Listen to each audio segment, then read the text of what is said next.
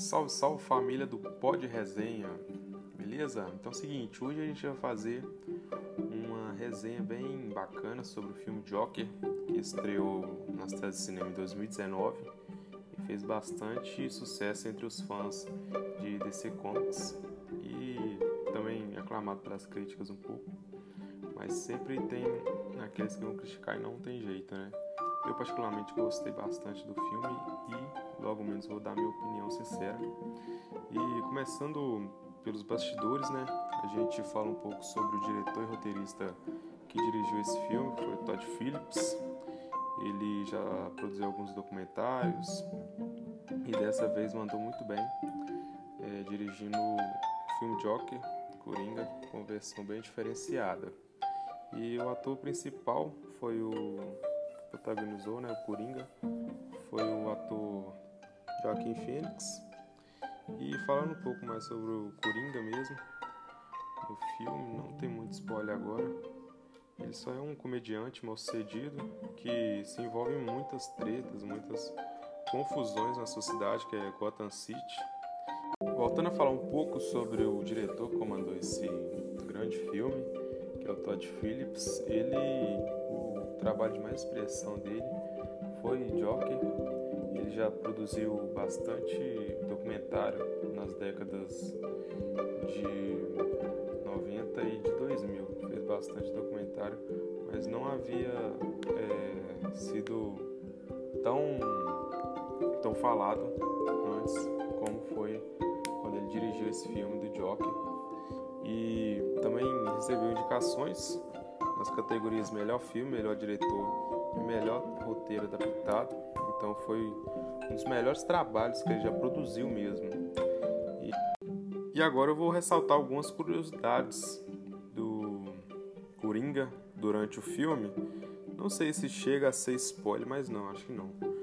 É só algumas curiosidades que o, Coringa e também o ator Joaquim Fênix fez para interpretar esse papel que ficou tão bacana na versão dele. Uma delas, é, ele se inspirou em vídeos de pessoas que sofrem de risada patológica para dar aquela risada dentro do metrô, que é uma cena bem típica do filme, e outras cenas também que ele dá essa risada bem extravagante, né?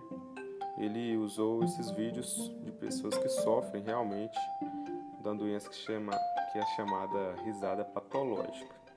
E ao longo das cenas também é, ele está sempre segurando um cigarro. E esse, esse hábito né, retrata claramente que o personagem vive uma constante depressão.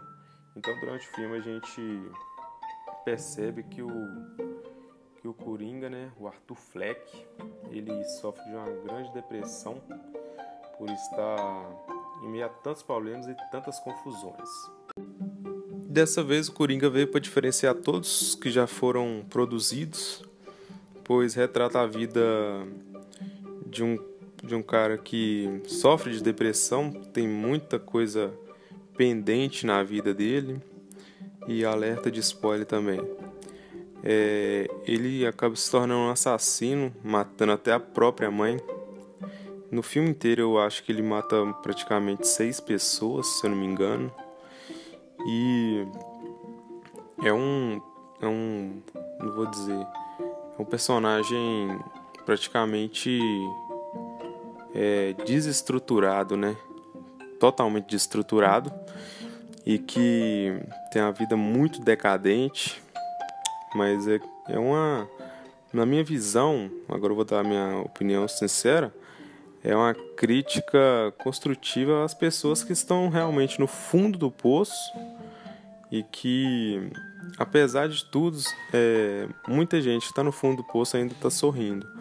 A minha visão sobre o filme é essa, sacou? Mas é. Aí deixa eu, entre aspas, né? A minha opinião aí nesse podcast. E espero que vocês tenham gostado do meu pod resenha de hoje. E é isso. Tamo junto, valeu, até a próxima.